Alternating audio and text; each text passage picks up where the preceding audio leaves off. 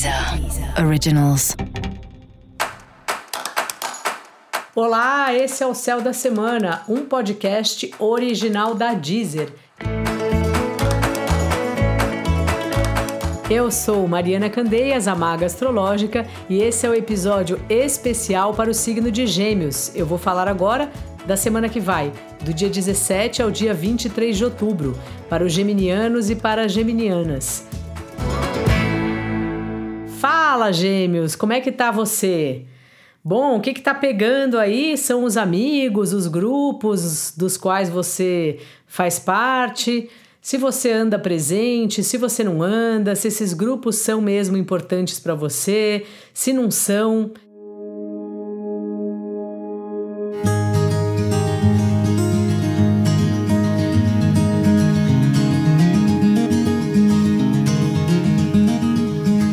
Até que ponto você se enquadra no grupo ou você se sente parte e até que ponto você tá naquele grupo por conveniência, porque você já tava e fica meio assim de se colocar.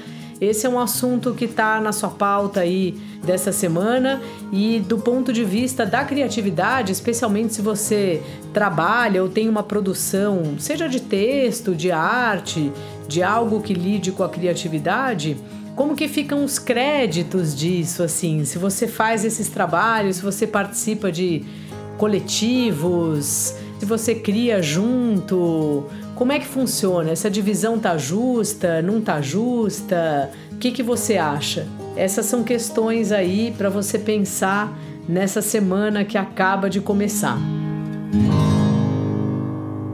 Fora isso, o seu trabalho também está ligado aí a grupos, mas daí nesse caso normalmente não dá para escolher, né? Os grupos que estão envolvidos com o nosso trabalho e ao dia a dia, assim.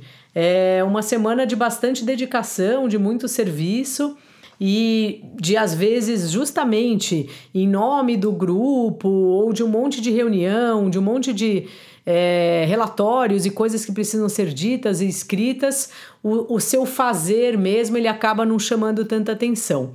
É um período, vai levando aí. Também é um período bom para trabalhos em parceria, para relações com sócios, clientes e tudo mais, assim, deixando sempre as pessoas livres e principalmente ficando atento, gêmeos, a, aos valores da outra pessoa.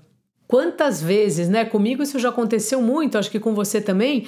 A gente tem que fazer um trabalho e envolve uma empresa que tem outra cultura, outro jeito de fazer, ou uma pessoa que tem outro ponto de vista. Então, assim, se abra para ouvir aí o que o outro traz, porque às vezes justamente dessa combinação pode sair algo muito bom.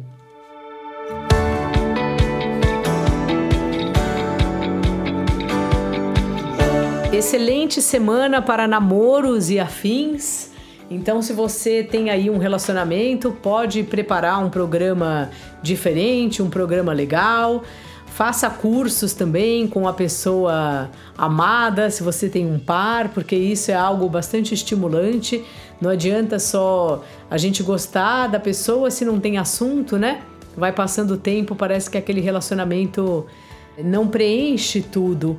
Então é importante você participar dos assuntos que o outro está envolvido ou que interessam para o outro e o outro também fazer a mesma coisa que você.